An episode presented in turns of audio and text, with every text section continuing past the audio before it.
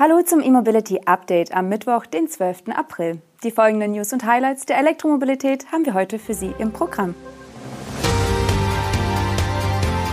MAN E-Truck besteht frostigen Härtetest, Volocopter hat sein Werk fertig, elektrischer Ram Pickup mit 800 Kilometer Reichweite, Alfa Romeo plant zwei E-SUV und NBW eröffnet 25. Schnellladepark. In diesem Winter trieb es rund 30 Ingenieure von MAN raus in den Schnee. Im winterlichen Nordschweden testeten sie von Dezember bis März den angekündigten MAN E-Truck bei bis zu minus 40 Grad Celsius auf Herz und Nieren. Das MAN-Team hatte insgesamt vier E-Truck-Prototypen im Gepäck, alle mit unterschiedlichen Batterie-, Motor-, Getriebe-, Achs- und Fahrerhauskonfigurationen. Getestet wurde unter anderem das Zusammenspiel und die Steuerung der Antriebskomponenten sowie das Ladeverhalten unter den extremen Winterbedingungen. Auch das Thermomanagement der Batteriepacks wurde unter die Lupe genommen. Die Wintertests waren für ein voller Erfolg, sagte Entwicklungsvorstand Frederik So nach Abschluss der Erprobung. Der Reifegrad sei schon jetzt extrem hoch und das Entwicklungsteam arbeite mit großer Leidenschaft an den weiteren Erprobungen des elektrischen Trucks. Laut MAN waren die Erprobungen in Nordschweden erst der Anfang einer ganzen Reihe von Härtetests. Bevor das Fahrzeug zum Kunden rollt, müsse etwa die Widerstandsfähigkeit der Batterie bei offenem Feuer, beim Eintauchen in Wasser und beim freien Sturz auf den Boden unter Beweis gestellt werden. Zum E-Truck von MAN, der bereits Anfang 2024 in die Serienproduktion gehen soll, sind bislang kaum technische Daten bekannt. Aktuell betont der Hersteller, dass die Fahrzeuge Tagesreichweiten zwischen 600 und 800 Kilometern zurücklegen können. Welche Distanzen bei 40 Grad unter Null in Schweden möglich waren, geht aus der Mitteilung allerdings nicht hervor. Laut MAN werden in der zweiten Hälfte des Jahrzehnts sogar bis zu 1000 Kilometer Tagesreichweite möglich sein. Allerdings ist das nicht die Strecke, die der Lkw mit einer Akkuladung schafft, sondern MAN bezieht Ladestops per MCS mit ein. Den E-Truck wird es als Solo-Chassis, als Chassis mit Anhänger sowie als Sattelschlepper geben. Die nutzbare Batteriekapazität liegt je nach Art zwischen 200 und 500 Kilowattstunden. Der deutsche Flugtaxi-Entwickler Volocopter hat seine Produktionslinie in Bruchsal fertiggestellt.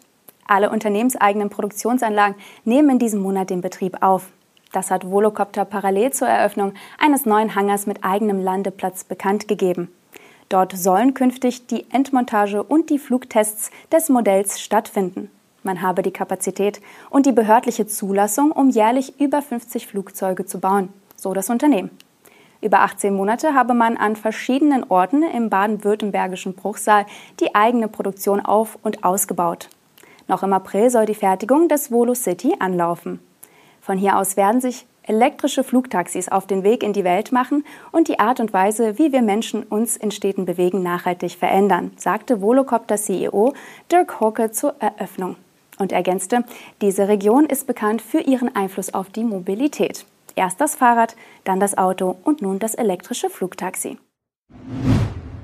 Nachdem die US-Marke Ram im Februar das Seriendesign ihres elektrischen Pickup-Trucks enthüllt hat, folgen nun die technischen Details. Bestätigt wird in diesem Kontext nun auch, dass der Ram 1500 REV auf der neuen Stellantis-Plattform STLA Frame basiert. Seine Weltpremiere feiert das Pickup-Modell zurzeit auf der New York International Auto Show. Es verfügt über je ein Antriebsmodul mit 250 kW Leistung an der Vorder- und der Hinterachse. Insgesamt können 481 kW Systemleistung abgerufen werden. Angeboten werden zwei Batterieoptionen. Entweder ein Akku mit 168 Kilowattstunden Kapazität für eine Reichweite von bis zu 560 Kilometern oder ein Batteriepaket mit üppigen 229 Kilowattstunden für bis zu 800 Kilometern. Diese Angaben beziehen sich ausschließlich auf den nordamerikanischen Markt. Die Batterien sind direkt in den Rahmen mit aufgesetzter Karosserie integriert. Dazu ist der Stahlrahmen in der Mitte breiter, um das Batteriepaket effizient und von der umgebenden Rahmenstruktur geschützt unterzubringen. In beiden Batteriekonfigurationen kann der Pickup in etwa 10 Minuten bis zu 177 Kilometer Reichweite nachladen. Die DC-Ladeleistung soll dank 800 Volt Bordsystem bei bis zu 350 kW liegen. Zur AC-Ladeleistung macht der Hersteller zwar keine Angaben, sicher ist aber, dass der E-Pickup von Ram bidirektionales Laden beherrschen wird und über zwei Anschlüsse für externe Geräte verfügen wird. einen auf der Ladefläche mit bis zu 7,2 kW und einen im vorderen Kofferraum mit bis zu 3,6 kW. Zu den weiteren Leistungsdaten gehören eine Beschleunigung von 0 auf Tempo 100 in 4,4 Sekunden, 840 Newtonmeter Drehmoment, bis zu 60 cm Warttiefe und bis zu 6,3 Tonnen Anhängelast. Beim Design übernimmt der E-Pickup viel von seinen Verbrennernbrüdern, darunter die muskulösen Karosserielinien und Radhäuser. Zum genauen Marktstart äußert sich Ram noch nicht konkret. Es wird aber betont, dass es sich um das Modelljahr 2025 handelt. Also dürfte der Launch des elektrischen Pickup-Trucks aller Wahrscheinlichkeit nach für das kommende Jahr anstehen. Alfa Romeo will im nächsten Jahr unter der Modellbezeichnung Brennero ein Elektroauto auf den Markt bringen. Meldungen zu einem neuen Einstiegsmodell von Alfa Romeo gab es bereits vor rund einem Jahr.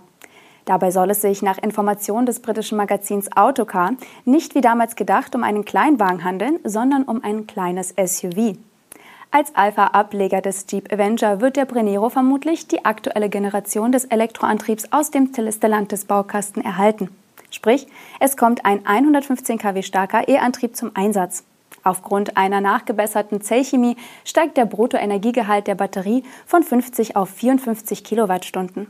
Die Reichweite des elektrischen Brennero ist selbstverständlich noch nicht offiziell bekannt, dürfte aber auf dem Niveau des Avenger liegen. Dieser ist mit bis zu 392 Kilometern angegeben. Noch nicht bestätigt ist, wo der Alfa Romeo Brennero gebaut werden soll. Rein elektrisch dürfte übrigens auch die Nachfolgegeneration eines größeren SUV-Modells von Alfa werden. Die zweite Generation des Alfa Romeo Stelvio wird laut einem anderen Autocar-Bericht auf einer rein Elektroplattform von Stellantis basieren der Alfa Romeo, wie berichtet, ab 2027 zur reinen Elektromarke werden soll, wäre alles andere als ein rein elektrischer Stelvio im Jahr 2026 eine Überraschung. Die NBW hat in Weißenfels nahe Leipzig einen weiteren HPC-Park mit 16 Schnellladepunkten in Betrieb genommen. Es ist der insgesamt 25. Hyperhub der NBW mit einem Solardach. Der neue Ladepark liegt direkt an der Autobahnanschlussstelle A9 B91 in etwa auf halber Strecke zwischen Berlin und Nürnberg. Mit dem Standort im Dreiländereck von Sachsen-Anhalt, Sachsen und Thüringen erweitert die NBW ihr Ladenetz im Osten der Republik. In der Region betreibt das Unternehmen weitere große und überdachte Schnellladestandorte, beispielsweise in Zwickau und Mirane. Das neue Hyperhub liegt neben dem dortigen Autohof, der über ein Schnellrestaurant und auch bereits über Schnelllader von Aralpuls verfügt. Die Auswahl steigt also. Die NBW hat acht Ladesäulen vom Typ Alpatronic Hypercharger aufgestellt. Auch in Stuttgart hat die NBW kürzlich einen Schnellladepark mit Solardach in Betrieb genommen. Dieser befindet sich neben dem Verwaltungsstandort des Unternehmens in Stuttgart, der sogenannten NBW City. Es handelt sich um eine Erweiterung des bestehenden Standorts. Bislang verfügte dieser über sechs Schnellladepunkte ohne Überdachung. Nun stehen 14 HPC-Ladepunkte mit je bis zu 300 kW unter einem PV-Dach bereit. Das war das E-Mobility Update am heutigen Mittwoch. Bereits morgen Mittag melden wir uns mit einer weiteren Ausgabe zurück. Bis dahin machen Sie es gut und tschüss.